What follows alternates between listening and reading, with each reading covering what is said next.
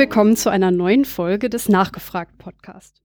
Mein Name ist Michaela Voth und ich habe mir auch für diese Folge wieder einen tollen Gast eingeladen. Herzlich willkommen, Tommy Krappweis. Hallo. Guten Tag. Du bist ja vor allem erstmal bekannt aus RTL Samstagnacht und als Erfinder von Bernd das Brot. Aber du machst auch noch ganz viele andere Sachen. Ich hoffe, ich krieg sie jetzt alle auf der Reihe. Ich bin so gespannt. Wenn was fehlt, äh, verweise ich einfach auf Wikipedia. Ah, okay. Das werde ich sowieso verlinken. Ich werde sehr ausführliche Shownotes schreiben. Also du bist Drehbuchautor, du bist Buchautor, du machst Filme, Fernsehen und du bist auch noch Musiker. Habe ich jetzt was vergessen? Äh, nee, DJ und Model. Nein, ich weiß es nicht. nee, alles gut. Kann ich mir sehr gut vorstellen bei den Haaren. Vielen Dank. Ah, ich freue mich so. Der läuft sehr gut bis jetzt, der Podcast. Sehe ich ganz genauso. Aber eine Sache, da bist du in letzter Zeit besonders mit aufgefallen und deswegen habe ich dich auch eingeladen, weil du nämlich durch deine skeptische Aktivität aufgefallen bist. Zum ah, Beispiel okay. dein Dunning-Krüger Blues ist sehr erfolgreich. Mhm. Du warst im Mai auch auf der Skepcon mhm. und du machst mit Bernhard Hoeker, Sebastian Bartuschek, Se Fabian Siegesmund, jetzt hätte ich fast den falschen Namen gesagt, naja, und Wiegald Boning einen mhm. sehr informativen, faktenbasierten Podcast. Mhm. Genau diese Gründe sind es, warum ich mich jetzt auch mega freue, dass du dir heute die Zeit genommen hast. Da freue ich mich auch. Würdest du denn sagen, dass du Skeptiker bist? Habe ich das überhaupt jetzt gerade richtig gesagt? Ach, also bin ich Skeptiker. Also ich kann mich wirklich sehr gut identifizieren mit den äh, mit der Skeptikerbewegung und mit der Haltung, die sie haben. Aber ob ich ein Skeptiker bin, vielleicht ja. Es ist ja auch so, weißt du, wenn jemand irgendwie sagt, hey, bist du Trekkie? Sagt ja, ich bin totaler Star äh, Star Trek Fan. Ich finde es total toll. Aber Trekkie weiß ich nicht. Ja? Also wahrscheinlich bin ich das schon aber ich weiß ehrlich gesagt zu wenig äh, über die gesamte Bewegung und in all ihren Konsequenzen, als dass ich jetzt sagen würde, ich bin Skeptiker, weil vielleicht ist da irgendwas dabei, was ich bisher noch nicht wusste oder was äh, an äh, Spezifikationen dazugehört, äh, was ich bisher äh, einfach aus aus Ignoranz nicht mitbekommen habe. Und dann kann es vielleicht sein, dass jemand, der wirklich Skeptiker äh, in Großbuchstaben ist, dann sagt, ja, aber der der ist ja gar kein richtiger Skeptiker, der hat ja äh, keine 4, 23, 28 äh, ähm, äh, Gelübde äh, äh, mit äh, Formular Strich B abgelegt äh, und noch keine 80 ähm, äh, Veröffentlichungen zum Thema aufzuweisen und das gehört ja dazu und dann muss ich dann sagen, oh stimmt, tut mir leid. Insofern äh, Lange Rede, kurzer Sinn. Ich kann mich mit allen Dingen, die ich bisher über die Skeptiker gehört habe, sehr gut identifizieren. Hätte ich eigentlich gleich so antworten können, aber es soll ja ein langer Podcast werden. Naja, je nachdem, wie es passt. Mhm. Ähm, du hast gesagt, dass du dich mit den, mit den Dingen, die diese Bewegung ausmachen, identifizieren kannst. Was mhm. ähm, macht denn die Bewegung für dich aus? Also für mich ähm, ist es so, dass da eben hinterfragt wird, ist das tatsächlich faktisch beweisbar, diese oder jene Behauptung. Und wenn dem so ist, dann sagt man, okay, dann hat es eben diese Prüfung bestanden und man kann es eben aufnehmen in den Kanon der faktisch beweisbaren Dinge. Mhm. Ähm, und wenn das aber nicht beweisbar ist, dann ist es halt erstmal nur eine Behauptung, eine Idee oder vielleicht eine These, aber eben kein Fakt. Äh, und sollte deswegen auch entsprechend behandelt werden. Wie zum Beispiel äh, wirken homöopathische Mittel über den Placebo-Effekt hinaus. Bislang wohl nein. Ja. Oder ähm, werden wir alle von Chemtrails verseucht? Ich nehme an, nein. Denn ich habe bisher noch keinen Beweis dafür gesehen, sondern nur Schwachsinn. Und äh, äh, kriegt man von Impfen Autismus? Nein. Und das finde ich halt wirklich großartig, dass da auch immer wieder Testreihen ähm von der GWUP, also die sagen ja GWOP, aber ich finde GWUP viel lustiger, äh, durchgeführt werden, ja, wo man sagt, ähm, schauen wir doch mal, ob es geht, nach wissenschaftlichen Bedingungen rauszufinden, ob dieser Mensch Wünschelroutenmäßig äh, was drauf hat oder ob er Sachen durch eine Wand hindurch erraten kann und so weiter. Und die Antwort ist immer nein. Du spielst ja. auf die Z-Tests an, richtig? Äh, wenn die so heißen, keine Ahnung, ja. Wahrscheinlich spiele ich auf die an. Äh, du hast gerade gesagt, dass dir diese faktische Betrachtung von Dingen und dass man etwas belegen kann, sehr wichtig ist. War das schon immer mhm. so? Ja, das war immer schon so. Das äh, hat auch für große Diskussionen gesorgt, als ich noch deutlich kleiner war und äh, noch in der katholischen Kirche, äh, wie soll ich sagen, gegen meinen Willen klingt jetzt zu groß, aber in Bayern äh, bist du halt da erstmal Mhm. Wurde auf getau auch getauft und so weiter. Und dann gab es eben diese Kommunionsunterricht und äh, Firmenunterricht und so weiter. Und ich habe halt immer nachgefragt und habe gesagt, ja, aber wieso, wie, wer, wer sagt denn das? Was? Das kann doch alles gar nicht sein. Und äh, die Antworten waren nicht befriedigend. Und das Erste, was ich gemacht habe, als ich 18 wurde, war, dass ich aus der Kirche ausgetreten bin, weil ich das nicht leiden kann, so wie es da gehandhabt wird. Das nervt mich. Wie haben die denn geantwortet? Also was war denn da nicht befriedigend dran? Ach, das waren so viele Dinge, aber ein gutes Beispiel ist vielleicht, es gab ja Kommunionsunterricht und der Kommunionsunterricht wurde, weiß ich, wie das in anderen Gemeinden ist, aber da bei uns eben immer dann auch von Leuten aus der Gemeinde gemacht. Also hat mhm. nicht der Pfarrer sich hingesetzt, sondern äh, da waren dann irgendwelche Leute aus der Gemeinde, die sich hingesetzt haben und mit den vielen, vielen äh, Kommunionlingen und wie auch immer man die nennt, dann äh, wurde da eben Kommunionsunterricht gemacht, ja. um einen vorzubereiten. Und da war, äh, wie alt ist man da? Weiß ich nicht genau. Müsstest du mal googeln, acht ja, oder neun Jahre oder? Oder acht, ja, genau. Ja, sowas in dem Dreh. Also wirklich noch klein. Und ähm, dann hat, das weiß ich noch wirklich sehr, sehr gut, dieser Typ, der sah aus wie Flanders aus ähm, äh, Simpsons. Der hatte auch wirklich so einen Scheitel, der hatte einen Polunder und er hatte einen äh, Schnurrbart. Sehr lustig. Mehr weiß ich nicht mehr, aber so sah der aus. Weiß ich mehr mit oder ohne Brille, aber auf jeden Fall sagte der dann zu uns kleinen Pimpfen, Mädchen und Jungs, ähm, äh, es wäre eine Todsünde, ob er Todsünde gesagt hat, weiß ich nicht mehr, aber er hat gesagt, es wäre sehr, sehr sündig, wenn man masturbiert oder onaniert, mhm. denn da würde man bei jedem Onanier- oder Masturbiervorgang Nee, nur beim Onaniervorgang natürlich. Was rede ich denn? Äh, bei jedem Onaniervorgang Millionen von Menschen töten. Ja, hat er uns kleinen Kindern und dann so gesagt. Jetzt wusste ich schon so grob, was das ist äh, und war erstmal irgendwie schockiert, aber so genau wusste ich es auch wieder nicht und habe dann aber irgendwie was gesagt wie, äh, das glaube ich jetzt aber nicht. Was ist das? Das äh, was soll das denn? Und dann hat er mich rausgeschmissen. Ernsthaft? Und ich musste dann eine Stunde lang vor diesem Gemeindezentrum auf einer Steintreppe sitzen. Am Schluss hat er mich wieder reingeholt, der Arsch, und hat, wegen des Schlussgebets und hat dann gebetet mit uns zusammen, also er uns vorgebetet, äh, und in diesem Gebet hat er dann gesagt, dass er mir verzeiht. Und dann bin ich durchgedreht. Da war ich so wütend. Ich gesagt, wegen was verzeihen Sie mir? Ich, äh, Sie brauchen mir überhaupt nicht verzeihen. Ich, ich habe äh, überhaupt nichts Schlimmes gemacht. Ja, ich, ich, ich habe einfach nur gesagt, dass ich das blöd finde, Klammer auf und nicht ganz verstanden habe, Klammer zu. Was, was gibt's denn da zu verzeihen? Äh, und ich weiß heute auch immer noch, ich kann es noch so gut nachfühlen, obwohl ich das damals bestimmt nicht so ausdrücken konnte. Was mich so genervt hat, war dieses von der von oben herab gesehene, ich, ich also, wer ist er denn, dass er mir irgendwas verzeiht? Wer, wer glaubt er denn, wer er ist? Das hat mich so wütend gemacht. Und dann bin ich halt einfach nicht mehr hingegangen zu dem Scheiß.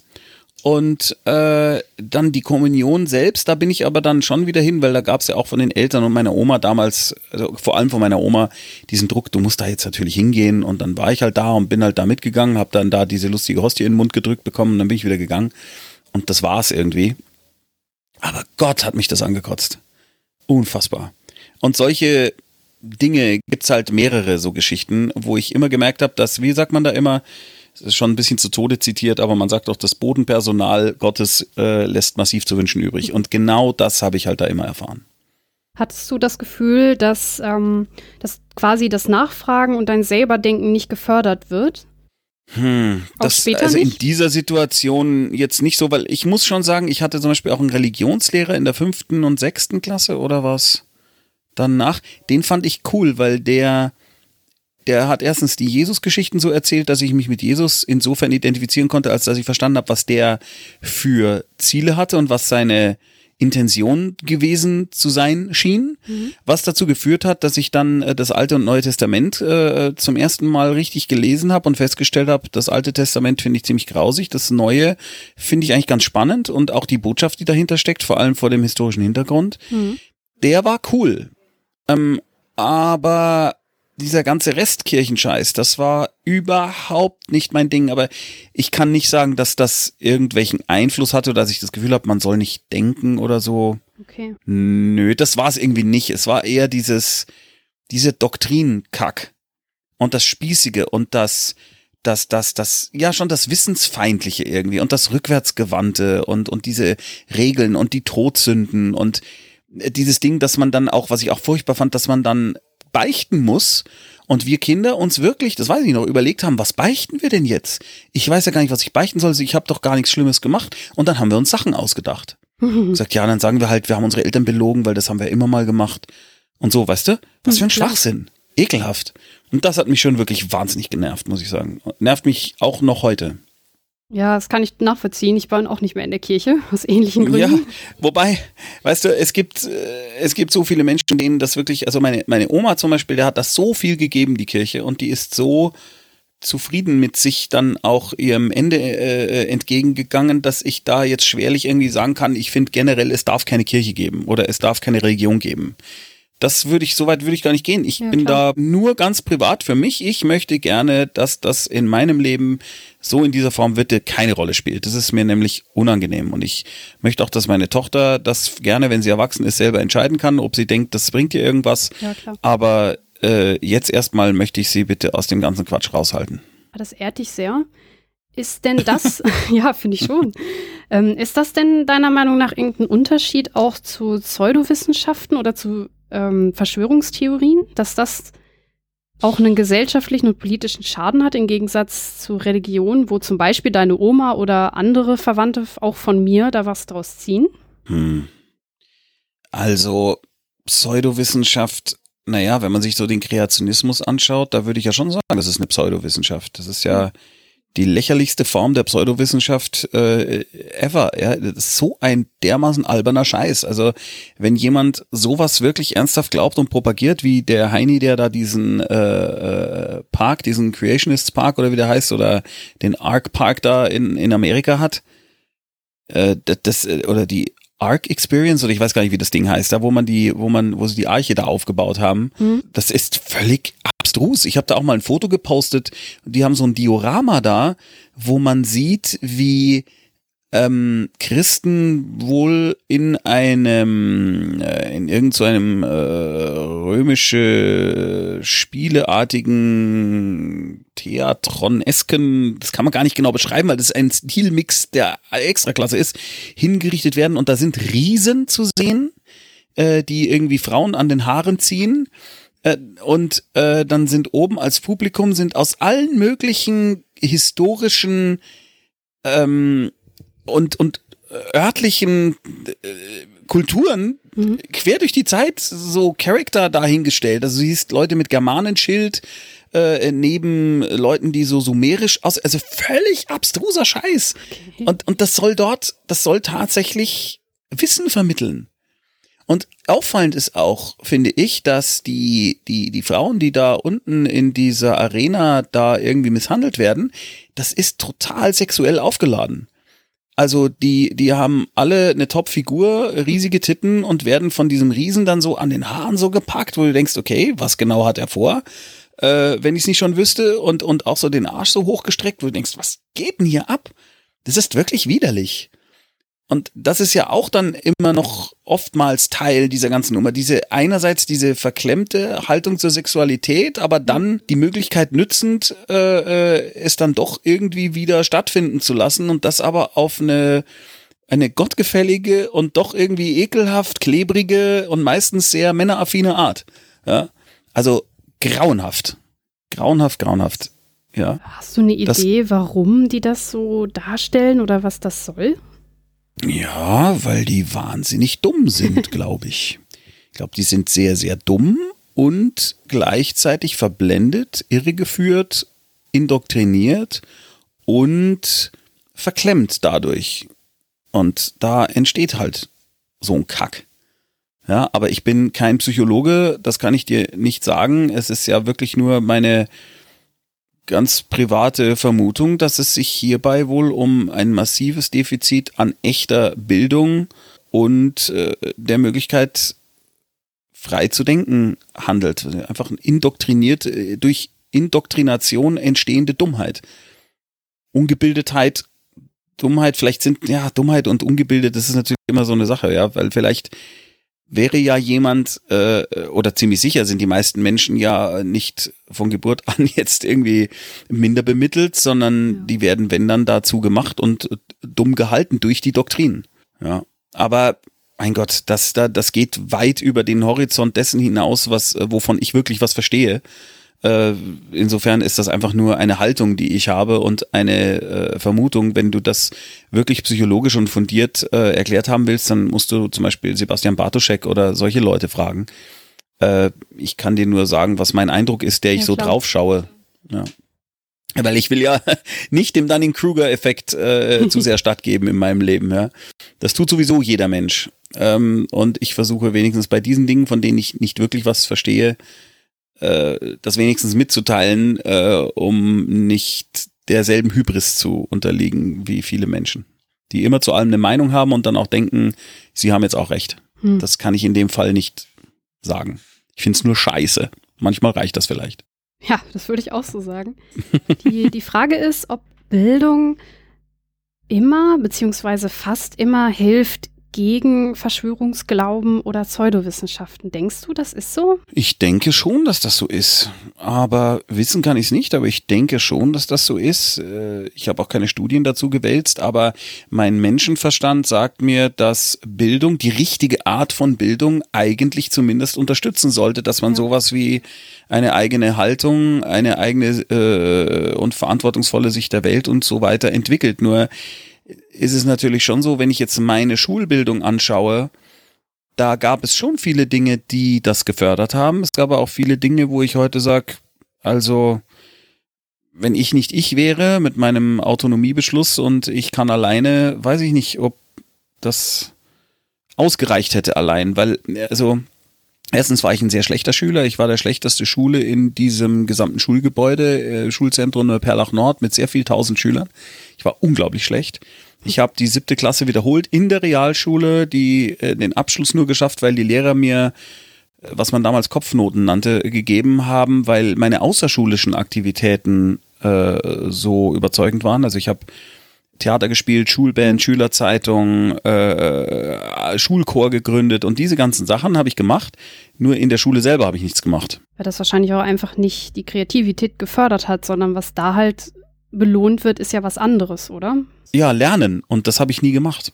Ich muss es ganz ehrlich sagen. Ich habe mich, wenn ich mich für Sachen interessiert habe, dann habe ich die ausgeführt und habe mich hineingefuchst. Ja. Wenn ich mich aber für Sachen nicht interessiert habe, dann habe ich es nicht in meinen Kopf reingekriegt. Und das ist nichts Gutes, muss man sagen. Man kann natürlich jetzt einfach sagen, ja, weil die Lehrer dich nicht begeistert haben, stimmt. Haben sie wohl an bestimmten Dingen nicht, aber ich hätte schon, heute wäre ich schon echt froh, wenn ich in der Lage gewesen wäre, damals einfach mal was zu lernen. Ich würde zum Beispiel viel besser Gitarre spielen, wenn ich in der Lage wäre, mich einfach mal hinzusetzen und was zu üben und es einfach nur stupide in meinen Kopf reinzudrümmeln. Aber das langweilt mich so schnell, so unfassbar, ich werde da einfach müde und äh, denke sofort, oh, das muss ich mir hinlegen. Ich habe da ein ganz massives Defizit im, in der Lerndisziplin. Komischerweise, wenn es mich interessiert, zum Beispiel nordisch-germanische Mythologie, als ich meine Bücher geschrieben habe, mhm. es vergeht kein Tag, an dem ich nicht mehrere Seiten Fachliteratur äh, darüber lese, äh, selbst auf der Toilette steht das Lexikon der germanischen Mythologie, weil man äh, bei einem etwas ausgedehnteren Toilettengang zwei, drei von mhm. diesen äh, Dingern da lesen kann. Ja, dann geht es. Aber wenn mich etwas nicht interessiert, dann ist das, also es ist krass fast schon. Ähm, ich erinnere mich da immer an, ähm, an Sherlock Holmes, ohne mich mit dem jemals vergleichen zu wollen ähm, der gesagt hat, für seine Studien ist es völlig unerheblich, ob der Mond um die Sonne oder die Sonne um den Mond oder die Erde um die Sonne oder was auch immer kreist. Das ist ihm egal. Das wird er dann recherchieren, wenn es für seine Studien relevant ist. Und ähm, das ist dummerweise trifft das leider auf mich auch zu, obwohl ich jetzt sagen würde, dass das wirklich zur Allgemeinbildung gehört, ist es durchaus auch so, dass mich Dinge einfach so lange nicht interessieren, wie sie mit mir und den Dingen, die ich gerade mache, nichts zu tun haben. Wenn es aber dann so ist, dann fuchse ich mich da so tief rein und dann lässt es mich auch nicht mehr los. Ja, darum habe ich ganz viel Inselwissen, aber wenig Allgemeinbildung. Ganz Sehr bizarr. Wie gesagt, offensichtlich hast du ja andere Talente. ja, Gott sei Dank, Ja. die mich irgendwie ernähren. Ja, das stimmt. Ja, nicht nur das, Also sondern also halt, an denen du auch Freude hast. Und das sieht man ja auch. Ich habe ähm, das Vergnügen gehabt, dich auf der Bühne zu sehen und dich Musik machen gesehen. Und ähm, hast du das Gefühl, dass halt andere Talente einfach in Schulen nicht gefördert werden? Also ich sehe das bei meiner Tochter jetzt, äh, die ist auf einer Montessori-Schule, Mhm. die aber nichts, keine esoterischen Restwerte oder irgend sowas hat, sondern wirklich einfach nur Wissen, schulisches Wissen und Talentförderung in einem anderen Weg beschreibt als die ähm, Regelschulen. Ja. Das ist, also die haben dadurch, dass sie halt diesen freien Unterricht haben, wo die Kinder zu einem gewissen Teil selber entscheiden können, ich glaube, heute sollte ich mal das lernen, ich glaube, jetzt brauche ich das wieder, jetzt muss ich wieder das machen. Ja, und äh, aus einem eigenen Antrieb heraus und auch mit verschiedenen Materialien arbeiten können, um Sachen zu lernen. Und ähm, diese Schule bietet also auch an, dass man den Gymnasialabschluss macht und die Abschlüsse an dieser Schule sind alle sehr, sehr gut. Mhm. Das heißt also, es scheint zu funktionieren. Und da an dieser Schule sehe ich halt, die singen und die machen Musik und die machen dieses und die machen jenes und die malen und also wenn ich auf so einer Schule gewesen wäre, ich bin mir ziemlich sicher, dass mir das da alles viel, viel leichter gefallen wäre. Aber als ich in die Schule gegangen bin damals, war das natürlich ein Frontalunterricht, wo vorne jemand steht. Ja. Äh, in unserem Fall auch noch in einem Raum, der ein ganz unangenehmes Echo hatte durch die Betonwände, äh, wo du schon Schwierigkeiten hattest, was zu verstehen und wo jeder Huster irgendwie klang wie ja. und und äh, Lehrern, die halt versucht haben, dieses Material in uns irgendwie reinzudrömmeln.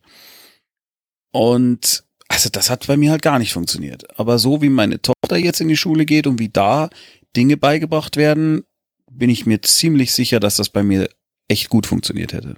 Jetzt, ähm, ja, das kann ich mir sehr gut vorstellen. Also die staatlichen Schulen haben definitiv auch ihre Schwächen. Ein paar hast du ja gerade auch schon genannt. Ja, wobei die auch besser geworden sind. Ja, also ähm, es, es ist jetzt nicht, es ist nicht nichts passiert in den letzten Ja. äh, 30, 40 Jahren. Ähm, aber ich habe den Eindruck, dass es immer noch nicht perfekt ist, wenn ich mich mit anderen Eltern unterhalte und die erzählen, wie schwierig es für ihre Kinder ist und so weiter. Aber so wie es bei mir früher war, ist es definitiv, glaube ich, heute im, in den meisten Fällen auch nicht mehr. Jetzt hatte ich noch an eine Sache gedacht, als wir über diese Bildungsgeschichte und Verschwörungstheorien Mhm. gesprochen haben. Mhm. Impfgegner und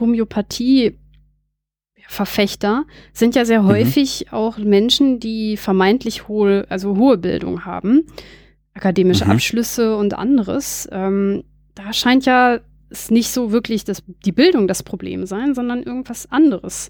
Hast du Ja, die Idee, sind was dann da? vielleicht, vielleicht sind die auf eine andere Art saublöd, ja. Muss man einfach sagen. Ja, ich- keine Ahnung. Also wenn jemand wirklich äh, gebildet im Sinne von auch Allgemeinbildung ist und äh, ansonsten nicht dazu neigt, das kann ich, ich kann das, ich bringe das gar nicht auf einen Nenner. Wie kann jemand, der gebildet ist, gleichzeitig Impfgegner sein? Das kann eigentlich nicht sein, weil wenn er ein gewisses Maß an Bildung hat und auch in der Lage ist, da wenigstens die Eins und die Eins zu einer Zwei zusammenzuzählen, dann muss er doch auch in der Lage sein, äh, sich tatsächliche Fakten anzuschauen und die von Mutmaßungen zu unterscheiden oder davon, dass man instrumentalisiert wird. Das ist mir tatsächlich äh, ein großes Rätsel. Also, was ich schon äh, auf einem intellektuellen Level nachvollziehen kann, ist dieser eine Typ, der auch diesen Waxed-Film gemacht hat Ja. der hat ja eine Studie gemacht, wenn ich es richtig verstanden habe. Die Studie wurde aber als Quatsch zurückgewiesen Genau. und er hat es einfach, es ist meine Interpretation, nicht verwunden, dass, dass er da Scheiße gebaut hat und zieht jetzt trotzdem diese Nummer durch, obwohl diese Studie eben nicht anerkannt wurde oder wieder zurückgezogen wurde oder debunked wurde oder wie auch immer man das nennen will. Dass das eher so dieses sture Ding ist, ich habe aber recht ihr seid alle blöd. Und natürlich ist das total toll, dass, dass er aus Ehrverletzung heraus diese Nummer weiter durchzieht. Könnte ich mir vorstellen. Ich weiß es nicht, ja. Oder dass man nach wie vor der Meinung ist, die Studie ist super und um Gottes Willen, hier wird was geheim gehalten. Es gibt ja auch Leute, äh, die auf mich so wirken, als denken sie, sie müssten die Welt retten, äh, indem sie den Leuten erzählen, um Gottes Willen, Chemtrails, wir werden alle vergiftet. Da gibt's ja wirklich Leute, da gibt's auch diese, diese Leute, die dieses Lied gemacht haben. Dieses Chemtrail-Lied Ja, wo du wirklich siehst, diese Menschen glauben das tatsächlich und die wollen, dass dass die Menschen, die anderen Menschen ihnen zuhören, damit sie sie auch retten können und auf den rechten Weg führen, damit äh, wir nicht alle vergiftet werden. Also, ich habe äh, wirklich, ganz ehrlich, ich habe da keine Erklärung dafür. Ich find's einfach nur sehr, sehr bizarr. Und dass ich, der ich ja nun wirklich keine gute Allgemeinbildung habe, trotzdem in der Lage bin zu erkennen, was für ein unfassbarer Schwachsinn und was für eine Indoktrination das ist und was für ein Wahn das ist, zeigt dann wohl, dass du da wahrscheinlich äh, auf dem richtigen Weg bist, wenn du anzweifelst, dass Bildung an alleine hilft. Es muss wohl noch irgendwas anderes sein. Vielleicht Sicherheit im so viel gesicherte oder Selbstvertrauen oder Sicherheit im Leben oder was auch immer es ist, damit man nicht auf diese Bahn gerät zu suchen, an anderer Stelle nach Antworten zu suchen, als da, wo sie halt sich nun mal befinden, oder auch mal akzeptiert, dass es eben keine Antwort gibt oder keine einfache Antwort gibt. Wenn wir uns jetzt mal die westliche Welt angucken, mhm. haben wir ja ganz viele Menschen, die eigentlich, denen es ziemlich gut geht, die ziemlich viel haben mhm. und die trotzdem abdriften in rechte Ideen, Verschwörungstheorien, Wissenschaftsleugnung, Glauben mhm. diese Menschen nun nicht, dass sie alles haben oder kriegen sie das nicht mit? Ist es ein Wettbewerbsproblem, dass sie denken, halt andere haben mehr? Also, weißt du, ich bin ja kein großer Verfechter davon, von so Verallgemeinerungen wie die Menschen. Okay, ja, klar.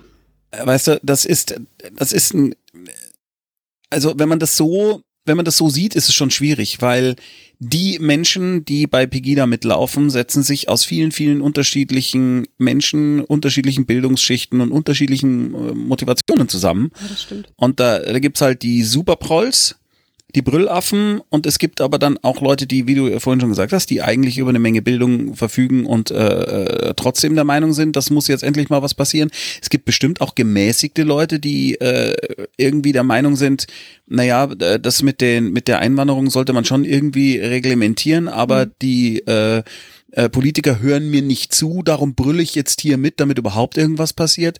Und äh, dann gibt's irgendwelche äh, armen Kinder, die da mitgeschleift werden, die überhaupt keine Ahnung haben und dann da hysterisiert werden. Ja. Also, das sind so viele unterschiedliche Menschen, dass ich jetzt da nicht sagen könnte, warum die Menschen rechten Ideen verfallen und warum die Menschen. Weil da gibt's bestimmt eine Menge Leute, die haben wirklich kein Geld und die können von Hartz IV mit ihrer mehrköpfigen Familie ganz schwer nur überleben, sind aus welchen Gründen auch immer nicht in der Lage zu arbeiten, aus psychischen oder äh, aus aus irgendwas, was in der Kindheit schiefging, also keine Ahnung warum, auch mhm. immer. Und auch um diese Menschen müsste der Sozialstaat sich kümmern, tut es aber vielleicht nicht in einer ausreichenden Form, so dass da Frust entsteht und die sind nicht in der Lage, sich selbst zu helfen wie äh, viele andere Menschen und der Frust und die, die Wut darüber, abgehängt worden zu sein, muss irgendwo hin. Und äh, ja, im, äh, im Mittelalter waren es die Juden, äh, später waren es vermeintliche Hexen, dann mhm. waren es wieder die Juden, dann waren es nochmal die Juden, dann äh, ja, jetzt sind es halt Immigranten. Ja. Glaubst du, ja. dass an genau der Stelle, wo man die Wut oder auch die Not von anderen nicht mehr sieht, dass da auch Skeptiker von oben herab werden? Äh, ja, das glaube ich schon. Also ich äh, muss auch sagen, dass zum Beispiel in, in dem eigentlich insgesamt sehr, sehr großartigen Skeptiker-Heft, ja, was ja immer rauskommt, ja, ja, da war vor einiger Zeit ein Artikel über das neue Buch vom Hirschhausen. Ja. Und diesen Artikel fand ich wirklich furchtbar, okay. weil der so von oben herab war und so unangenehm zu lesen. Ich habe zwar verstanden, was gemeint war, nämlich dieses Buch hält den Regeln, nach denen wir Skeptikern etwas beurteilen, nicht stand. Oh, war das eine, die eine Sache, äh, was bestimmt stimmt, weil die, mhm. weil es natürlich salopp formuliert ist und eine gewisse auch eine unterhaltende Komponente hat und deswegen natürlich nicht äh, ausschließlich nur für Skeptiker geschrieben ist, ja. ja, sondern tatsächlich eigentlich für alle anderen eher, ja, weil man die überzeugen muss. Und dann stand dann noch so, aber es ist ja auch für uns Skeptiker mal gut, da über den Tellerrand zu schauen und mal zu sehen, wie man sowas präsentiert, bla bla, das weiß ich nicht mehr so genau. Ja. Also selbst die positive, selbst das, das Lob für das Buch kam vergiftet und überheblich rüber, für mich ja. wohlgemerkt. Ich fand es unangenehm. und überheblich und das ist etwas, wo ich denke, das kann nicht im Sinne sein. Natürlich ist es so, wenn ein Skeptiker für andere Skeptiker in einer Zeitschrift, die Skeptiker heißt, sowas reinschreibt, ist es okay eigentlich. Ja? Aber wenn eine Person sich dann auch so in einer Diskussion verhält, mit, was ich dem jetzt nicht unterstellen will, ja, aber wenn sich jemand auch in so einer äh, Diskussion mit jemandem, den er eigentlich überzeugen möchte davon, dass Chemtrails Quatsch sind, mit dieser Haltung dieser Person nähert, das kann nicht funktionieren. Wobei ich, wie gesagt, ich will dem Menschen, der das geschrieben hat, wirklich nicht unterstellen, dass er das tut. Weil ich weiß es nicht. Ich fand nur den Artikel, wie er ja. da stand, extrem unangenehm und hochnäsig und äh, nicht der Sache dienlich irgendwie. Und ja, mich hat das unangenehm berührt, was auf wirklich 95 äh, Prozent der anderen Artikel in der Zeitschrift nicht zutrifft. Aber da habe ich mir gedacht, uh, ja. Ja, ich kann, ich kann das auf jeden Fall nach, nachvollziehen. Denn mhm. ähm, es ist ja sehr häufig so, dass wenn man sich in seiner eigenen Filterbubble befindet, dass man gar nicht mehr richtig mitbekommt, wie erreiche ich eigentlich die Leute, die ich sonst nicht erreiche. Naja, das ist ja dieses riesige Problem, wenn du sagst, äh, in der Süddeutschen Zeitung ein Artikel, ähm, der erklärt, äh, warum Neonazi sein Scheiße ist, erklärt das den Leuten, die mutmaßlich keine Neonazis sind. Und äh, es wird wohl kaum einen oder nur sehr vereinzelt von den Leuten erreichen, die das dringend mal lesen sollten. Mhm. Und die Wahrscheinlichkeit, dass dann irgendjemand von diesen Ausländer rausbrüllern nicht nur die Süddeutsche vorfindet, in seinem Lebensraum, sondern dann sie auch noch durchblättert und dann auf den Artikel stößt und dann mehr als fünf Zeilen davon liest, ist halt gleich null. Glaubst du, dass genau diese Haltung dann auch zu so einem Trotzverhalten führt? Also ich glaube, ich glaube, ich vermute, ich argwöhne, ich meine, dass die Überheblichkeit derer, die meinen, dass sie auf jeden Fall recht haben, mit ein ganz, ganz großes Problem ist. Auch die, äh, die, die, ich glaube, dass, dass Trump gewählt wurde, scheint ja auch irgendwie da irgendwie mitzuschwingen, ja. ja. Dieser Grund, dass dann die Leute, die sich als abgehängt bezeichnen, selbst sogar, ja, die dann sagen, ja super, äh, was machen denn die Politiker da? Die sind von uns total entkoppelt, die machen irgendeinen Scheiß. Na, warte. Ja.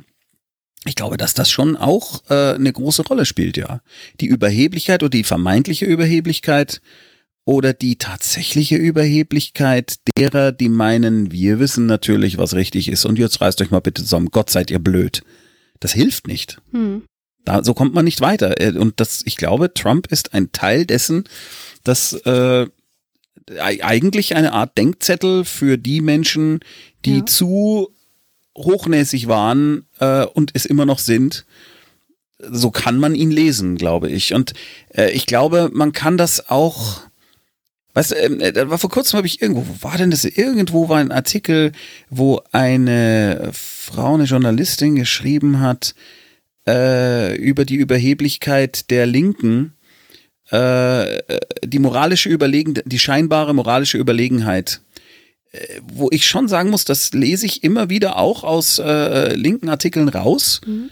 Äh, diese, dieses, diese Hybris fast schon von ja, so wie könnt ihr, also ist ja völliger Quatsch, ja, und also das kann man ja gar nicht. Und wie kann man nur und so weiter. Und äh, wo ich denke, damit erreichst du wahrscheinlich niemand außer andere Linke, ja, ähm, wobei ich selber da sehr unentschlossen bin. Ich würde mich selber ich weiß gar nicht, wo ich eigentlich bin. Wahrscheinlich bin ich irgendwo in der Mitte. Ich habe äh, sehr viel Sympathie für liberale Ideen. Es gibt manche Dinge, die würde ich tatsächlich sogar selber bei mir als konservativ einschätzen und andere Dinge, wo ich total auf Seiten äh, der linken Bewegung bin. Ja.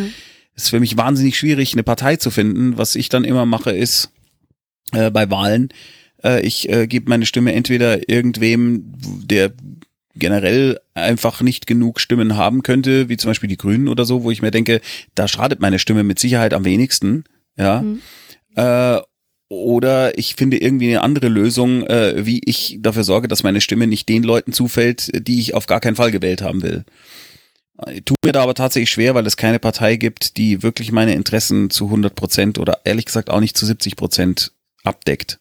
Wahnsinnig schwierig für mich Denkst du denn, dass eine Partei das kann? Ich meine, ähm, ich will so ein bisschen Ja, die. Tommy Krabweis Partei, aber ich habe wirklich keine Lust, in die Politik zu gehen. ja, das kann ich nachvollziehen, ist ja auch ganz Weißt du, und- schwierig. Ja, und selbst, wenn, nehmen wir mal äh, den Worst Case an, ich würde eine eigene Partei gründen, ja. Selbst dann würde ich mich sehr, sehr bald in einer Realität wiederfinden, die mir erklärt und unmissverständlich klar macht, du kannst nicht alle deine Ideale zu 100% durchdödeln, Ja. denn dieses hier ist eine Demokratie und es gibt Leute, die anders denken und darum geht es nur um Kompromisse in der Demokratie. Es ist die beste Staatsform, die wir haben, aber es ist keine geniale Staatsform, es ist nur die beste, die wir haben. Und äh, da geht's immer um Kompromisse. Und es gibt einfach Leute, die da anders denken und die sich auch gehört fühlen wollen und die vielleicht in manchen Dingen auch total recht haben, nur ich sehe das gerade nicht. Äh, und dann gibt's noch Dinge, von denen ich nichts verstehe, zum Beispiel von Wirtschaft und, und Geldkreisläufe und so weiter, habe ich einfach keine Ahnung. Und in der Tommy Krabweis Partei wäre das ein massives Problem. Und ich wäre dann darauf angewiesen, dass andere Leute mir das erklären und äh, wenn das die falschen Leute sind, die mir das erklären, äh, wenn ich den falschen Lobbyverein frage, dann haben wir wieder den Kack. Also insofern wieder die Graustufen. Hast du denn Ganz das, schlimm. das Gefühl, dass die Parteien, also wenn sie jetzt in diese Situation kommen, die du gerade geschildert hast, dass man sich mit Mhm. irgendwas nicht mehr so richtig auskennt, dass die Mhm. Parteien denn noch auf diese Experten hören? Ich denke zum Beispiel gerade an die Klimageschichte. Hm. Naja, also das hier, da war doch, war da nicht vor kurzem auch in der, dass in äh, irgendeine Gruppe in der C, CDU sogar angefangen hat, den Klimawandel zu leugnen? Ich habe da Ja, kurz nachdem ähm. Trump aus, äh, da ausgestiegen ist aus dem Ja, ja, ja, genau. Abkommen, Unfucking fassbar. Ja. Wie kann denn sowas sein? Da, da war ich wirklich richtig enttäuscht, muss ich sagen. Ja, bei der AfD steht es ja auch im Programm drin. Ja, aber die AfD sind halt einfach, das ist wirklich ein, ein Haufen von dermaßen, es ist ein Haufen von Volltrotteln, Arschlöchern, ungebildeten und pseudogebildeten äh, Wahnsinnigen. Und jeder Depp, der da seine Stimme abgibt, muss sich gefallen lassen, dass man ihm sagt, warum unterstützt du Leute wie diesen Höcke, warum machst du das? Ja, das ist ja auch offensichtlich. Das ist echt, wider, ich habe das widerwärtig.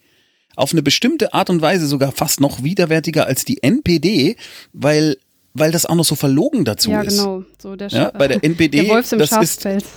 ja genau, die NPD ist einfach ein Wolf. Wobei ich Wölfe eigentlich ganz cool finde. Äh, die, äh, die NPD ist ein Blutegel. Und da weiß ich, es ist ein Blutegel und es sieht aus wie ein Blutegel. Und die AfD, das ist dann so äh, ein Blutegel, der sich so ein Schmetterlingskostüm anzieht, ja, Ja. aber trotzdem irgendwie äh, immer leicht klebrig äh, rüberkommt und abends dann immer seine Schmetterlingskostüm äh, irgendwo an die an den Haken hängt und als Blutegel ins Bett geht und früh als Blutegel aufsteht. Und ich finde, so einen widerwärtigen Haufen von verlogenen Arschkrampen, das ist echt unfassbar. Ja, da, das kann man Bäh. so. Trotzdem muss ich jetzt Kann noch man so einmal, stehen lassen. Vielen Das kann man so stehen lassen, aber ich muss dich jetzt mal kurz provozieren. Wir haben ja Ui, geil. eben rausgestellt, dass eine Haltung von oben herab und Verurteilen von anderen nicht dazu Mhm. führt, dass wir diese Leute erreichen. Was machen Stimmt. wir denn jetzt? Ähm, ich bin einfach an der Stelle immer wieder menschlich und muss mich einfach wahnsinnig aufregen darüber, wie scheiße Leute sein können. Wenn ich aber die Möglichkeit habe, jemanden tatsächlich persönlich zu erreichen und mit dem zu reden, dann versuche ich das. Ähm, wobei ich da auch immer schwanke, weil es einfach so schwierig ist, weil mich Dinge halt wirklich wütend machen. Hm. Und da kommt es dann immer drauf an, was ist das für ein Mensch, der mir äh, gegenüber sitzt. Also in Facebook zu diskutieren, das tue ich eigentlich kaum mehr, weil es leider fast nie zu etwas führt. Es gibt schon immer mal wieder Momente und Lichtblicke, wo man denkt, man hat jemand erreicht, aber ich merke eigentlich eher, dass das eher geht, wenn man redet, wenn man miteinander reden kann, wenn man wirklich jemand vor sich hat. Und äh, viele interessante Artikel von äh, umtriebigen Journalisten zeigen das auch, die sich tatsächlich mal mit jemand hingesetzt haben und tatsächlich mal geredet haben oder tatsächlich mal bei jemand geklingelt hat, der ihnen eine Hassmail geschrieben hat und so weiter. Die zeigen alle, wenn du mit jemandem wirklich redest und ihn erstmal als auf Augenhöhe mit dir behandelst, was richtig sein sollte für jeden Menschen, dem man gegenüber ist, Ja. äh, steht, das scheint wohl, zumindest laut meiner Filterblase, ähm, Erfolge zu zeitigen. Ähm, aber dieses sich auf Facebook gegenseitig beschimpfen oder auf Facebook sich gegenseitig Fakten um die Ohren zu hauen, das funktioniert nicht so richtig. Was gut funktioniert, finde ich, kosmetisch, hm? ist, sind so Aktionen wie dieses Ich bin hier, was du vielleicht schon gehört hast. Nee, nee Ich bin hier ist eine, ist eine großartige Aktion.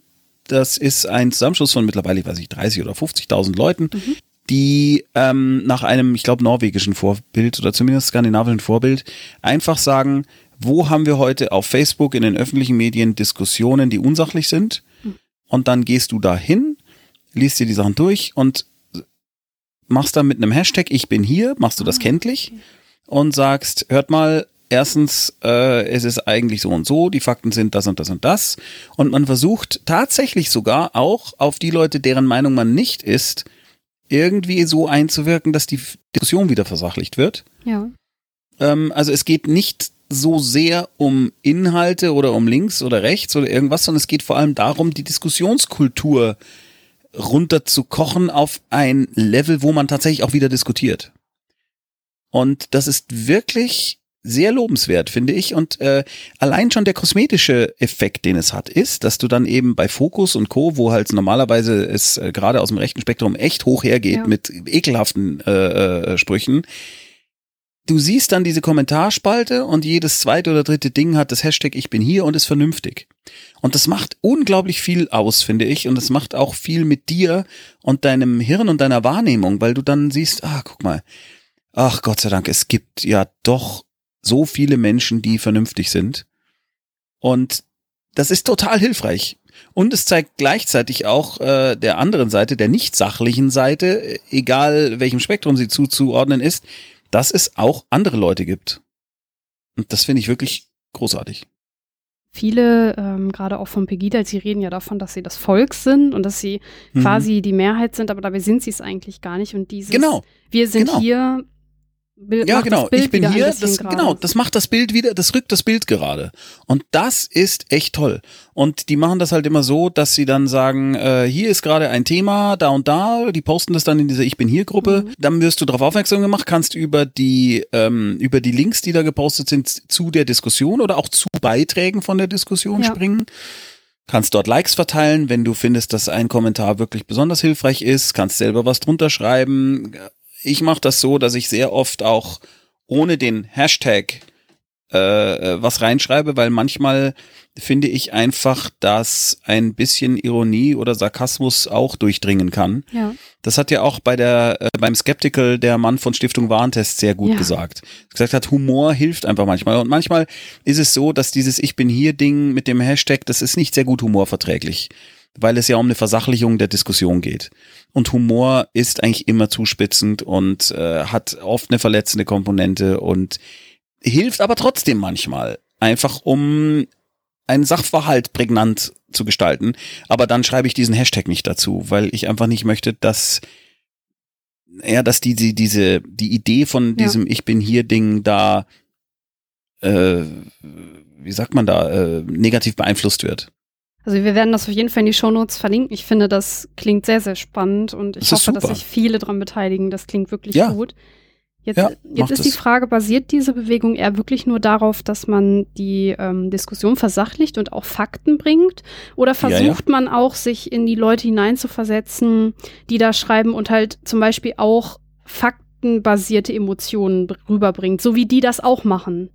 Das kommt darauf an, das kommt darauf an, weil das sind ja also unter diesen 30 oder 50.000 Menschen oder wie viel sind, das sind halt Menschen. Ja. Und äh, da gibt es Leute, die Fakten äh, äh, posten, da gibt es auch Leute, die einfach an die Emotionen appellieren und sagen, Leute, so kommen wir doch nicht weiter. Mhm. Da gibt es alles Mögliche. Ja. Und äh, es fühlen sich viele berufen. Es gibt auch Leute, die eigentlich eher oder deutlich konservativ sind und trotzdem gerne eine versachlichte Diskussion hätten, die dann äh, äh sagen, hört mal zu, ich bin der Meinung, man muss Einwanderung reglementieren und deswegen bin ich kein Nazi, aber bitte lasst uns doch jetzt vernünftig darüber reden, was spricht ja. dafür und was spricht dagegen. Und das ist schon etwas, wo ich denke, ich finde, auf der einen Seite fand ich es richtig zu sagen, äh, als Merkel gesagt hat, wir schaffen das, wir mhm. haben hier ein Problem, dem wir jetzt Herr werden müssen äh, und wir können jetzt diese Leute da nicht abweisen. Und ja. das finde ich richtig. Ich finde aber klar. auch, dass man sich die Leute, die da kommen, anschauen muss, um zu gucken, stellen sie möglicherweise eine Gefahr dar? Hat der Typ denn äh, ähm, wirklich diese Art von äh, Ausweis oder äh, die ich eigentlich bräuchte, um das rauszufinden? Und wenn er keinen hat, wer ist er? Wie kann ich rausfinden, was kommen da für Leute? Dieses, diesen Wunsch nach dieser, dieser, dieser Sicherheit kann ich auch nachvollziehen. Ja, aber ich, ich kann, ich bin kein Politiker, ich bin kein, äh, kein Grenzschützer oder was auch immer. Ich, ich wüsste gar nicht wie. Hm. Ich kann nur sagen, ich kann verstehen, dass jemand dieses Gefühl hat.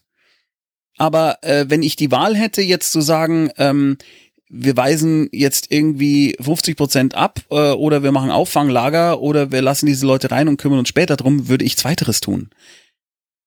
Nur ich ja, also hier ist wieder der Dunning-Kruger-Effekt. Ich kenne mich damit nicht gut genug aus. Ich weiß es nicht.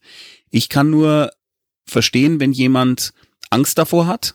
Ja, klar. Auf so eine emotionale Art kann ich verstehen, dass jemand Angst davor hat, dass er sagt, aber da kommt doch jetzt jemand, der ähm, will uns alle in die Luft sprengen und äh, äh, oder Hass säen oder was auch immer und den will ich doch hier in dem Land gar nicht haben. Ja, aber die vielen, vielen überproportional vielen anderen 98,99999 Prozent, die das nicht wollen. Die kannst du doch jetzt nicht einfach äh, im Meer ersaufen lassen oder äh, äh, an irgendwelchen hochgezogenen Grenzen verhungern oder wie die AfD äh, propagiert äh, erschießen lassen, wenn sie die Grenze übertreten. Das geht halt nun mal nicht. Nee, das geht nicht. Das Schöne ist, dass Merkels Aussage ja ähm, ausgelöst hat, dass es wirklich viele Leute hier in Deutschland gab, die dann auch geholfen haben. Also sprich, ihre eher emotionale Aussage hat ja viele Leute erreicht. Oder siehst du das anders? Ich sehe das genauso. Ähm, ich finde es auch großartig. Ich bin ja ein großer Freund davon, dass äh, Politiker auch mal eine emotionale Seite zeigen. Mein geschätzter Kollege und Freund Bernhard Hoeker findet mhm. ja gerade die Sachlichkeit von Merkel super. Ja. Und ich finde es einerseits auch gut, weil es mir lieber ist als das Gegenteil. Ja. Aber ich möchte gerne auch mitgenommen werden. Und dieses Wir schaffen das hat mich tatsächlich mitgenommen, also im Positiv nicht mitgenommen im Sinne von Erschöpfung, sondern das fand ich gut, dass sie das gemacht hat.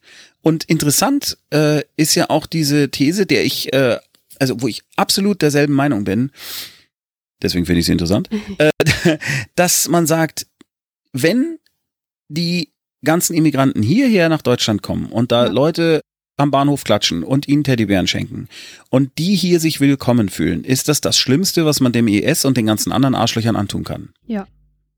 Und das Gegenteil, nämlich so wie Trump das macht, Grenzen zumachen wollen, Muslime unter Generalverdacht stellen, bla bla bla, das ist exakt das, exakt das, was der IS und die ganzen anderen Deppen brauchen, um weiter zu existieren. Ja.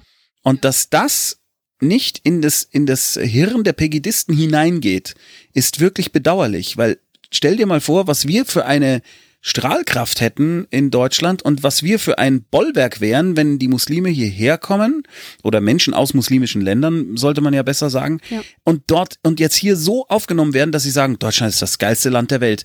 Was, du willst ja hier wie jemand sprengen? Fuck you. Ja, der Typ da drüben, der will, äh, der hat gesagt, er will, äh, er will euch Leid antun, ob, obwohl es uns hier so gut geht. Äh, nehmt ihn fest. Ja.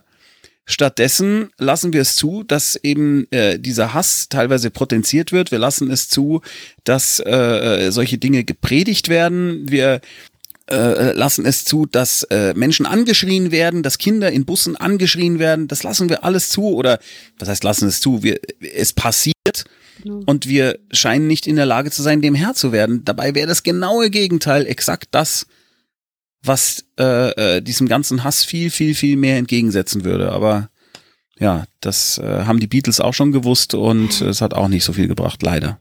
Da schließt sich der Kreis zu einer These, die du ganz am Anfang hattest, wieder. Du hattest gesagt, dass wenn es den Leuten hier im Land gut geht, dann haben sie weniger mhm. Wut und dann ähm, sind sie auch vielleicht nicht, nicht so stark an Verschwörungstheorien oder rechten oder populistischen ja. Gedanken ähm, Schon, nur ist es ja auf der anderen Seite auch so, dass, äh, wenn ich mich recht entsinne, las ich eine Studie darüber, dass, oder über eine Studie, äh, dass je besser es den Menschen geht, desto mehr suchen sie nach Dingen, die der Grund für ihre Unzufriedenheit sein könnten. Mhm. Dass diese Unzufriedenheit offensichtlich sehr, sehr oft in einem selbst steckt, ja, so wie auch eine Depression ja nicht zwangsläufig irgendwie jetzt von außen etwas ist, wo man sagt, ich bin jetzt deswegen depressiv. Ja. Man sucht sich aber natürlich erstmal was von außen. Man sagt, ich bin jetzt depressiv, weil meine Frau mich verlassen hat. Ja. Und die ist schuld.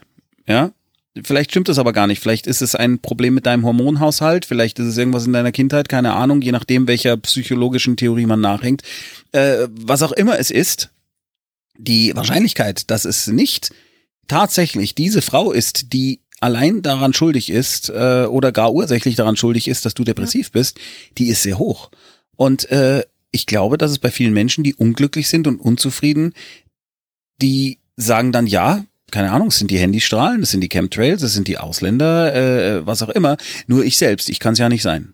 Das heißt, wir müssen den Leuten einen Werkzeugkasten an die Hand geben, wie sie reflektieren können und dann ihre Probleme Ja. lösen.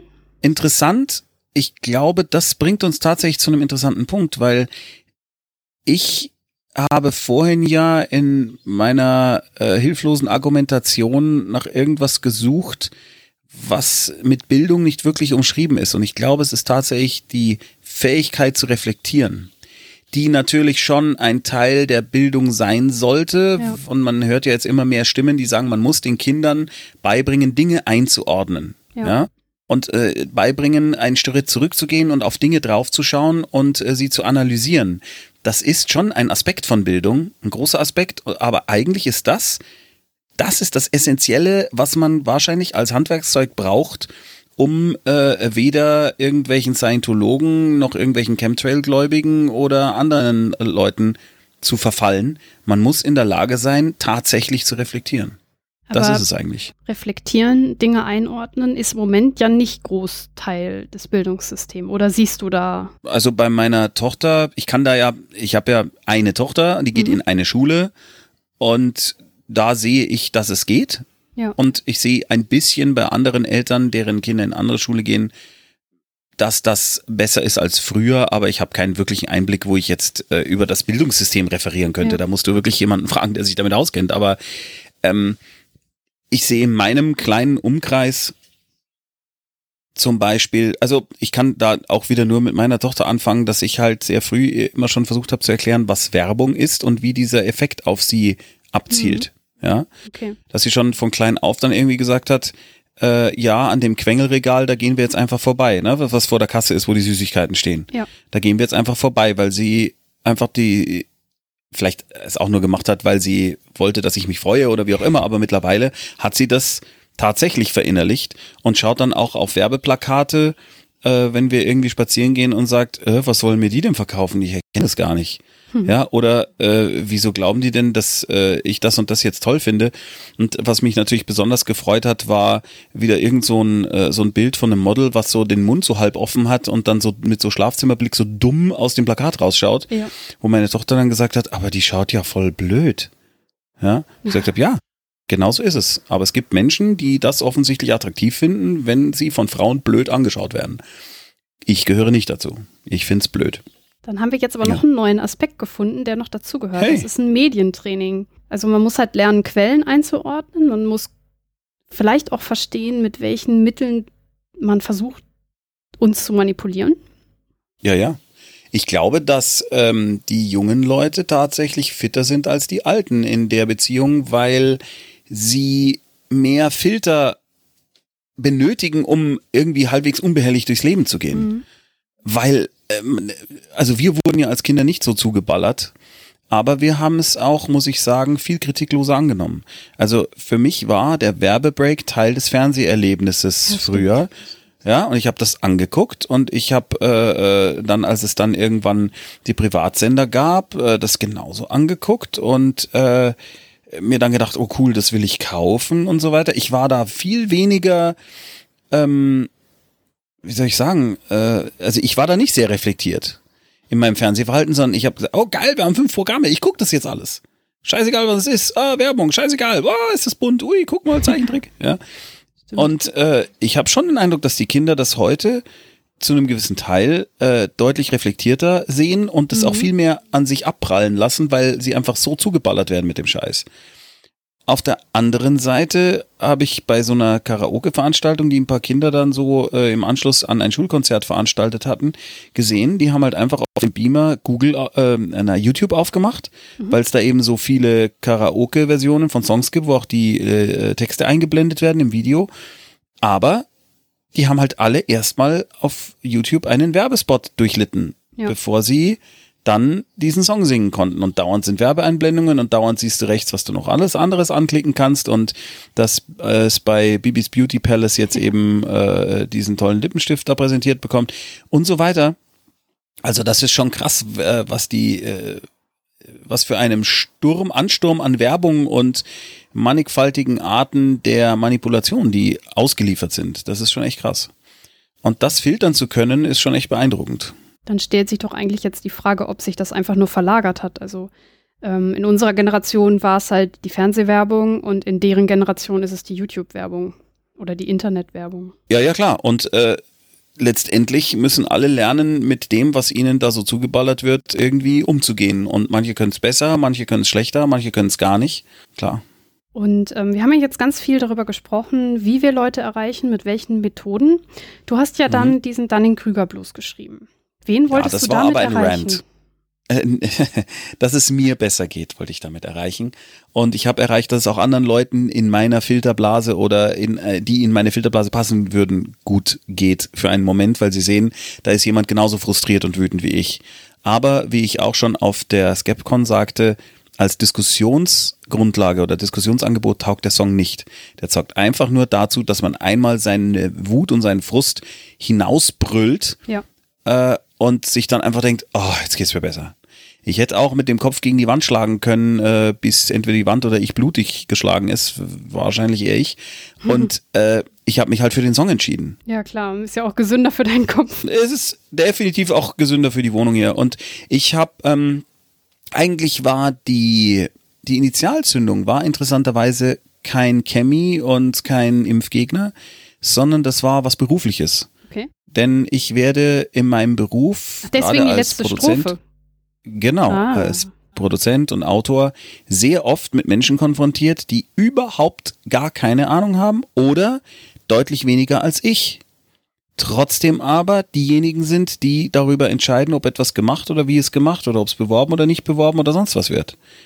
Und das ist echt anstrengend. Magst du vielleicht für die, die denn das Lied noch nicht hm? kennen, noch mal einmal zusammenfassen, ja. was der Effekt ist und ähm, der Dunning-Kruger-Effekt?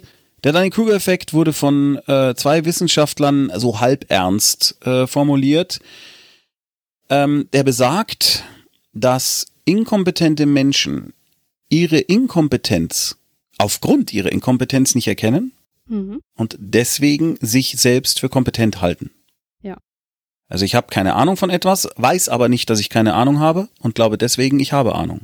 Ja. Bernhard Hoekers Beispiel ist immer Baumarkt. ja, du gehst ja. in den Baumarkt, weil du denkst, du kannst jetzt in deine Ziegel oder deine Rigipswand ein Regal perfekt so aufhängen, weil da muss man ja einfach nur eine Schraube reindrehen. Dass du für eine Rigipswand einen speziellen Rigipsdübel brauchst, dass die Schraube dazu passen muss, äh, und so weiter. Das weißt du vielleicht erstmal nicht. Wärst du ein Handwerker, der sowas schon öfter gemacht hat, dann wüsstest du es. Ja. Da du aber nicht weißt, dass du es nicht weißt, kaufst du vielleicht erstmal die falschen Schrauben, die falschen Dübel, hängst das Ding auf und es fällt runter. Ja. Ja? Wirst dann natürlich im Idealfall etwas kompetenter durch Learning by Doing und so weiter und so fort. Aber grundsätzlich ist es erstmal so, da war der Dunning-Kruger in vollem Effekt, denn du hattest keine Ahnung, wusstest nicht, dass du keine Ahnung hast, hast es trotzdem gemacht, hieltest dich für kompetent, hast aber dann letztlich versagt. Dann gibt's halt die Leute, die dann sagen, ja, dann war halt das ein Scheißdübel, den kaufe ich nicht mehr. Das sind dann die Unbelehrbaren, die ja. den Fehler eben nicht bei sich suchen. Und es gibt die Leute, die sagen, okay, da frage ich vielleicht jemand, der sich auskennt oder google irgendwie mal hinterher, wie mache ich denn in so einer komischen Wand, die, wo es so rausbröselt, eigentlich was fest? Wirst dann ein bisschen kompetenter. Du wirst deswegen trotzdem jetzt nicht sofort ein Klempner sein, nur weil du weißt, wie man einen Schrank an, äh, einen Hängeschrank aufhängt, aber ja. es ist schon mal ein kleiner Schritt. Und ähm, was ich sehr empfehlen kann zum dann in Kruger-Effekt im Bereich der Medien, ist äh, die Rede, die John Cleese von äh, Monty Python äh, gehalten hat, als er die Rose d'Or gewonnen hat. Da hat er einen wunderbaren Vortrag gehalten, 20 Minuten lang über den Dunning-Kruger-Effekt und äh, über diesen Wahnsinn, dem er immer wieder ausgesetzt ist, wenn er versucht, Sachen zu verkaufen. Wie zum Beispiel A Fish Called Wanda. Er, er, er erzählt sehr anschaulich, wie er ewig lang versucht hat, diesen Film zu platzieren bei irgendeinem Major Studio. Ja. Und die Leute immer gesagt haben, nee, das, nee, das wird nicht funktionieren. Und er dann gesagt hat, schaut mal, die Wahrscheinlichkeit, dass ich, der ich seit ich 16 bin, Leute zum Lachen bringe, dass ich Recht habe oder mehr Recht habe als du, der du hinter diesem Schreibtisch sitzt und nicht mal mich zum Lachen bringst, die Wahrscheinlichkeit ist sehr hoch. Hm. Warum nicht dem Talent vertrauen? Why not trust the talent? Ja. Und dieses Problem, das hatte ich eben da so massiv. Und ich war so frustriert, dass ich mir dachte, das kann doch jetzt echt nicht wahr sein. Ich habe jetzt, ich bin jetzt 45 Jahre alt und ich habe mindestens, also über 25 Jahre meines Lebens weit, also eigentlich 5, 6, 7, 28 Jahre meines Lebens damit zugebracht, Leute zum Lachen zu bringen und 30 Jahre meines Lebens damit verbracht, zu versuchen, Leute zum Lachen zu bringen. Und die Wahrscheinlichkeit, dass ich das besser kann, weil ich Leute auch schon zum Lachen gebracht habe und sehr viel mich damit in meinem Beruf beschäftige. Die Wahrscheinlichkeit, dass ich weiß, wie das geht oder dass ich besser weiß, wie es geht als dieser Mensch, ist wirklich sehr, sehr hoch. Und dann aber zu sagen, nee, das ist nicht lustig, da lacht keiner drüber, das ist einfach Schwachsinn. Und es gibt eben auch, ja, ich kannte, ey, ohne Scheiß, in diesem speziellen Beispiel konnte ich es sogar belegen mit einer Videoaufnahme von Lesungen, die ich gemacht habe, Mhm. wo auch diese Clips, um die es ging, vorgeführt wurden. Ja. Und die Leute, also 400 Leute Tränen gelacht haben auf Video. Und ich musste mir danach sagen lassen, nee, das funktioniert nicht. Darf ich fragen, Da- wieso? Wieso hat er das denn gesagt? Das macht doch gar keinen Sinn. Ich, weil, ich, keine Ahnung, wenn ich das wüsste, wäre ich einen großen Schritt weiter. okay. Nee, das funktioniert nicht. Nee, nee, nee, nee, das funktioniert nicht. Nein, nein. Also wohlgemerkt, im Fernsehen. Das ja. funktioniert nicht im Fernsehen. Ich, ich glaube schon, dass das funktioniert. Ich sehe, seit vier Jahren mache ich diese Art Vortrag Ja. und zeige da diese Ausschnitte. Und die Leute lachen, egal wie alt sie sind, egal aus welcher Schicht sie kommen, egal in welchem Bundesland, solange sie Deutsch verstehen, lachen sie. Und zwar alle. Vielleicht hat mal einer nicht gelacht, das konnte ich nicht beurteilen, aber im Großen und Ganzen ist das ein Triumphzug. Und mir dann zu erzählen, das ist nicht lustig, er könnte sagen, es funktioniert wahrscheinlich nicht auf diesem Sendeplatz. Er könnte sagen, ähm, ich glaube, ähm, unser Publikum versteht das nicht aus Gründen XY. Aber nicht lustig geht nicht. Das kann man nicht sagen. Und da war das Gespräch dann auch sehr schnell vorbei. Und ich gesagt, du, ich glaube, dann äh, weiß ich jetzt nicht, was ich da noch groß erzählen soll. Hab Meine Sachen zusammengepackt und bin gegangen. Und habe dann diesen Song geschrieben. Das ist aber auch wieder ein bisschen von oben herab gewesen, ne? Weil total verallgemeinernd, auch total respektlos. Respektlos, ja. Ich war natürlich dann auch nicht mehr höflich, muss ich sagen. Also ich hätte vielleicht, wenn ich mich da mehr zusammengerissen hätte, vielleicht ein anderes Format äh, da äh, verkaufen können in dem Gespräch. Ich wollte aber gar nicht. Ich wollte mit diesem Menschen einfach auch nie arbeiten. Der Ja. ist mir einfach zu dumm und zu ignorant und einfach zu scheiße. ja, und, da, und diese Haltung hilft natürlich jetzt nicht, um irgendwas zu verbessern an der Situation. Aber das ist dann da vielleicht an der Stelle dann auch vergebene Liebensmühe. Da versuche ich es dann lieber woanders, wo ich nicht das Gefühl habe, dass ich in Gelee hineinschreie. Also am Ende ist es ja auch sein Pech gewesen, weil ähm, nach dem, was du jetzt Ach. erzählst, und du hast ja auch schon so viele Erfolge gehabt, äh, ne? Ja, das kann sein, aber der macht dann halt irgendwie was anderes. Jetzt hast du ja diesen Song geschrieben und du Mhm. hast jetzt gerade gesagt, eigentlich ist er nicht diskussionsfähig, aber jetzt musst du Nein. ja trotzdem ganz viele Diskussionen führen und wirst ja nochmal persönlich angegangen. Ja, ist ja, das nicht wutfördernd nochmal? Äh, nee, weil das wusste ich wirklich vorher. So. Also ich hatte ja Okay. schon zu dem Zeitpunkt wirklich mehr als genug äh, Statements äh, gegen Schwachfug äh, gepostet und ich weiß, was da jedes Mal kommt und ich verliere jedes Mal eine signifikante Zahl an Leuten, die mir eigentlich folgen äh, und äh, handel mir wirklich wüste Beschimpfungen als Mhm. PN und Co. ein. Das war mir vorher klar.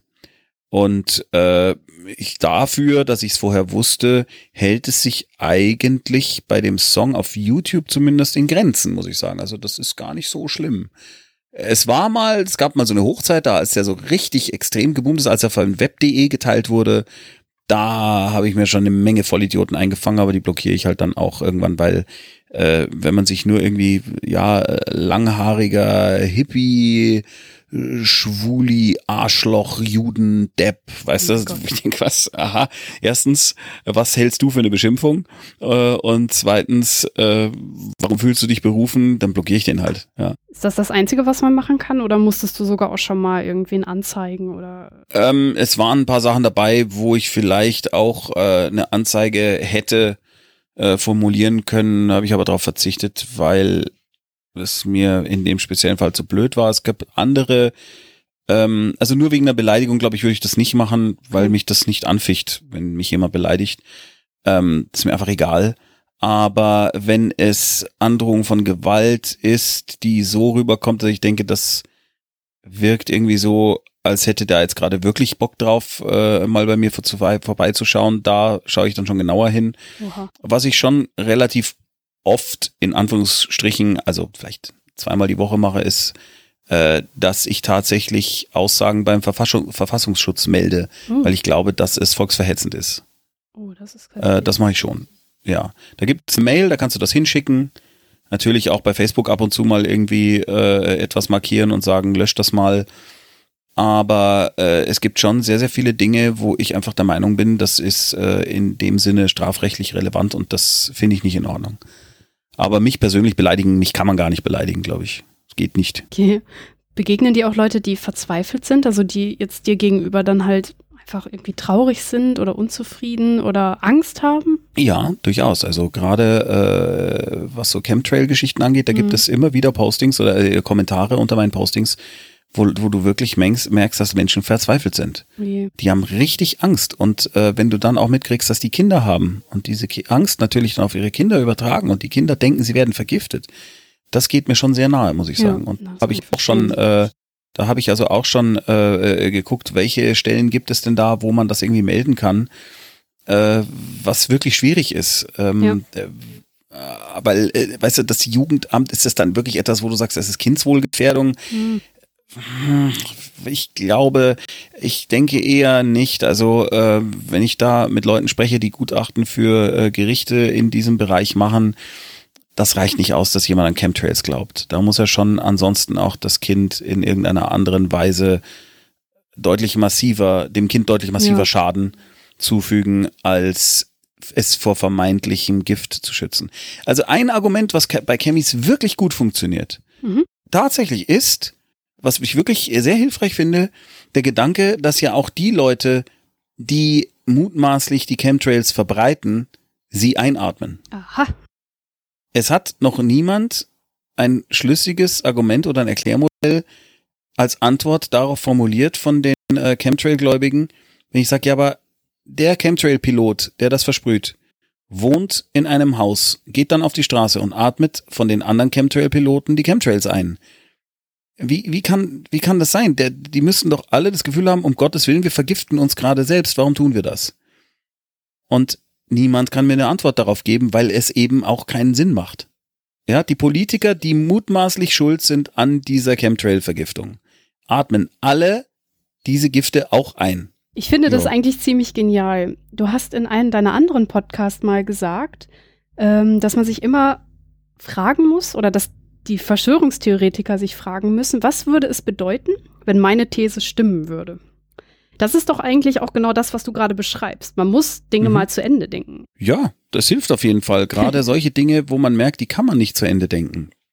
Oder man kann sie nur dann zu Ende denken, wenn man ganz viele Dinge ignoriert, die dagegen sprechen. Ja. Und das ist ja diese, dieser Spaß, also solange es äh, so ist wie bei Dan Brown, der äh, so ein Ding aufstellt und damit Leute gut unterhält, finde ich das überhaupt nicht schlimm. Mhm.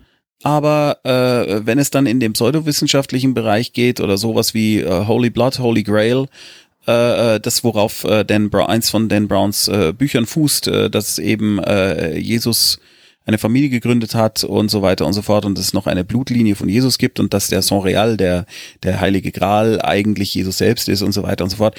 Äh, Ja. Oder das Blut. Äh, na, da wird's dann so grenzwertig, wo ich denke, okay, das, also ihr könnt doch jetzt nicht einfach ignorieren, dass es da Fakten gibt, die dagegen sprechen. Das kann ich aber auch noch halbwegs, denke ich mal, gut, gibt's halt ein Buch mehr mit Scheiß drin, ja. Aber wenn es dann eben so weit geht, dass es dann äh, manisch wird oder keine Ahnung, dass vielleicht irgendjemand auf der vermeintlichen Suche nach Nachfahren von Jesus anfängt, irgendwie eine eine äh, blutige Spur äh, äh, an Verwüstung durch äh, durch das Land zu ziehen, weißt du, dann ja. wird es schon wieder relevant. Also ich ich deswegen glaube ich, äh, so bestimmte Dinge, natürlich sollte man sie alle durchdenken und äh, ich bin mir sicher, es gibt viele Wissenschaftler, die das total zum Kotzen finden und die sollen sich dann bitte auch daran abarbeiten äh, an dieser Theorie. Das finde ich aber dann, na ja, also kann man machen, ist halt eine These, ist es eine These, dass ähm, äh, ähm, Arminius das Vorbild von Siegfried dem Drachentöter ist, ist eine interessante These, kann man viele Gründe dafür sammeln kann man aber auch anderer Meinung sein, weil man es nicht beweisen kann. Das finde ich schadet nicht wirklich. Ja, mhm. aber es gibt eben andere Dinge, die schaden wirklich und die sind gefährlich und ja. dass, äh, dass weniger geimpft wird, ist schädlich und gefährlich und da finde ich, da muss man dann eben schon aktiv werden. Darum unterscheide ich da halt schon in auch in meiner in meiner Einordnung. Also die, ja. ja. das war kein sehr schöner Satz, aber du weißt, was ich meine. Natürlich. Für mich macht es schon einen Unterschied, auch ob da Leute zu Schaden kommen oder potenziell Leute zu Schaden kommen oder es einfach nur ein Schmarrn ist oder einfach nur ein Buch mehr im Regal. Ja, das heißt, also wir haben ja jetzt eigentlich auch gut rausgestellt, dass wir unterscheiden müssen zwischen den Sachen, die wirklich gefährlich sind und da uns dann auch in den Ring werfen. Und wir hatten ja jetzt in mhm. der Diskussion ja mehrere Sachen, die, die man dann machen kann. Mhm. Ähm, hast du noch irgendwas, was du ergänzen würdest? Hm. Ähm, also ich kann es nicht so genau, kann meinen Finger nicht so genau draufhalten. Ich äh, bin auch zu sehr äh, ich würde sagen, ich ändere meine Meinung, das, das trifft's nicht, aber ich, ich bin immer noch am Suchen, was denn gute Dinge sind, die man machen kann und machen sollte mhm. und bin momentan der Meinung, man sollte einfach das machen, was sich im Moment richtig anfühlt, aber ja. man sollte auf keinen Fall nichts machen.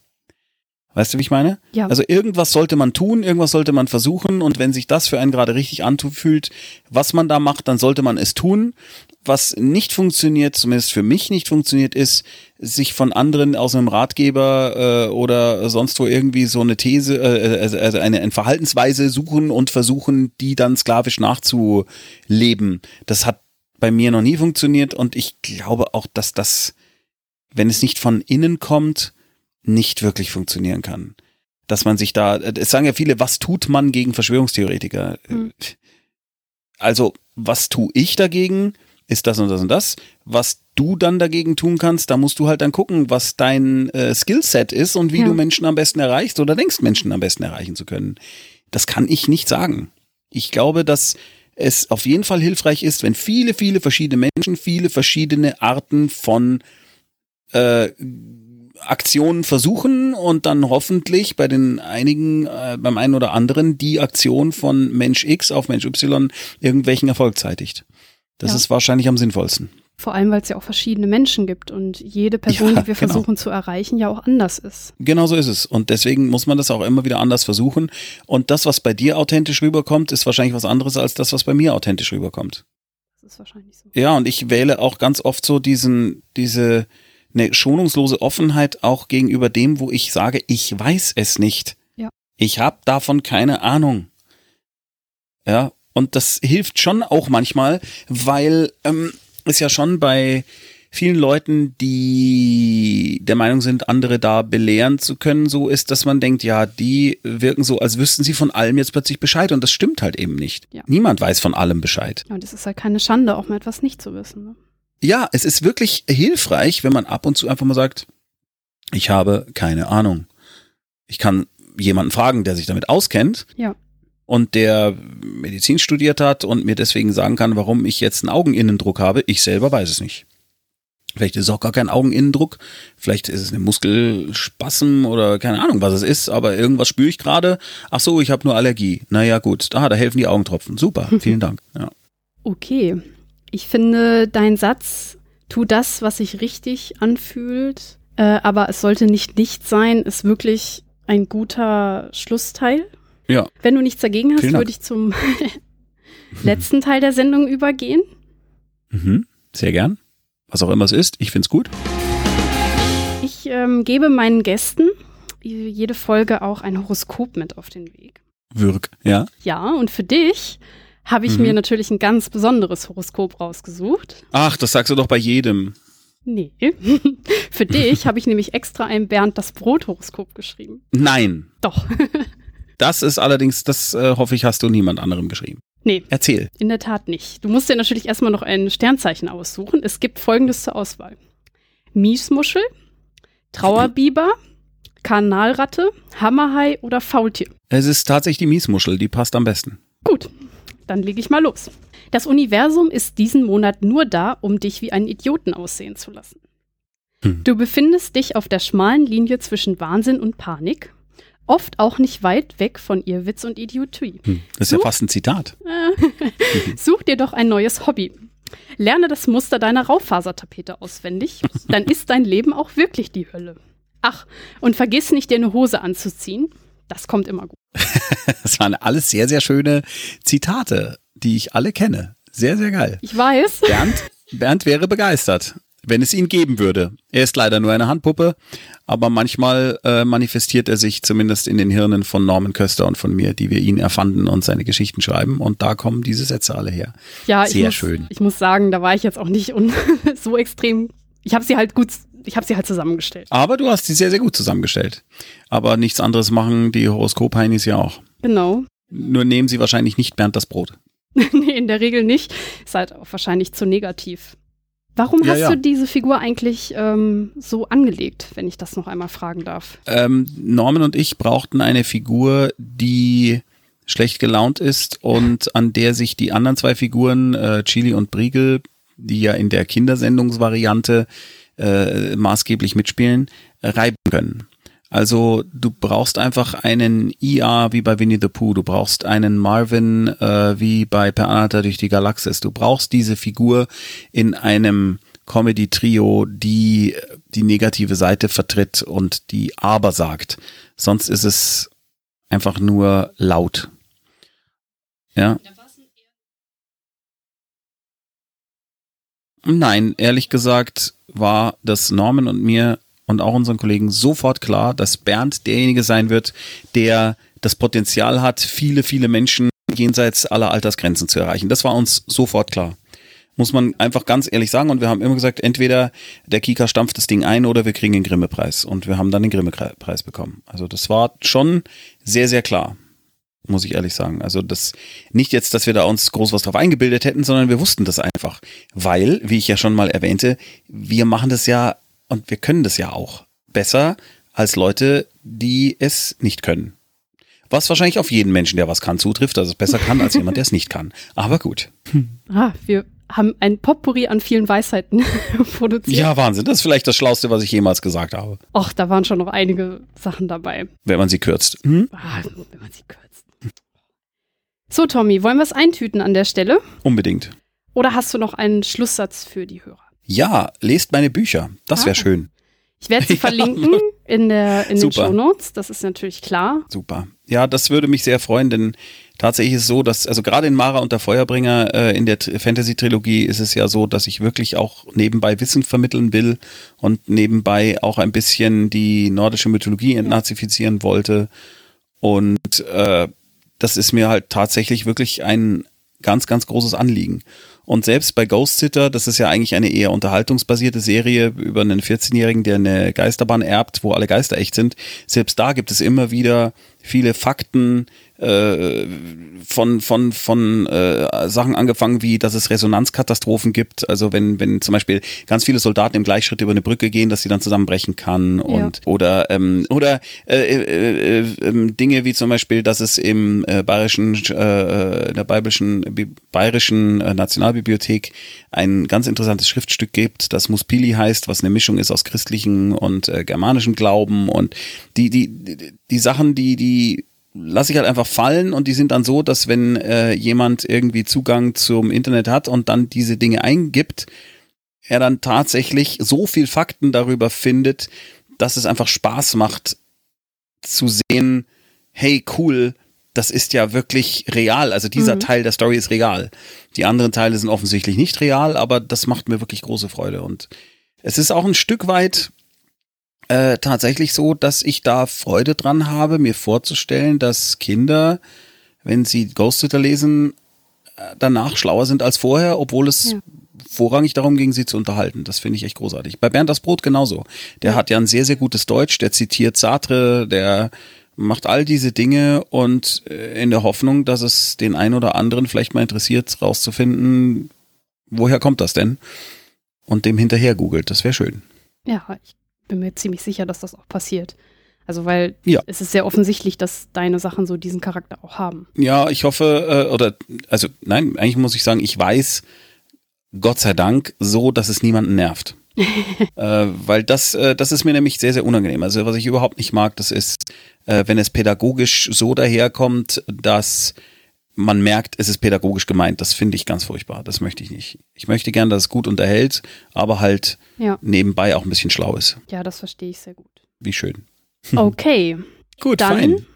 Fällt dir auch nichts mehr ein jetzt? Naja, zumindest äh, wollte ich jetzt nochmal sagen, dass deine Hörer deine Bücher kaufen sollen. das habe ich ja jetzt selber schon übernommen. Alles gut. Und äh, dass sie immer schöne Hose anziehen sollen, dann kann halt nichts passieren. Ja, doch. Äh, es wäre aber gut, wenn sie die Hose äh, vorrangig also wirklich an den Beinen anziehen. Wenn man sie als Hut aufsetzt, äh, erfüllt sie den Zweck nur ungenügend. Okay. In Außer diesem man Sinne. Kaltkopf. ja. In diesem Sinne machen wir den Sack dann mal zu. Und ich ja. bedanke mich bei dir, Tommy. Sehr gerne. Und euch, liebe Hörer, danke fürs Zuhören. Tschüss. Ebenso. Wiedersehen. Hören.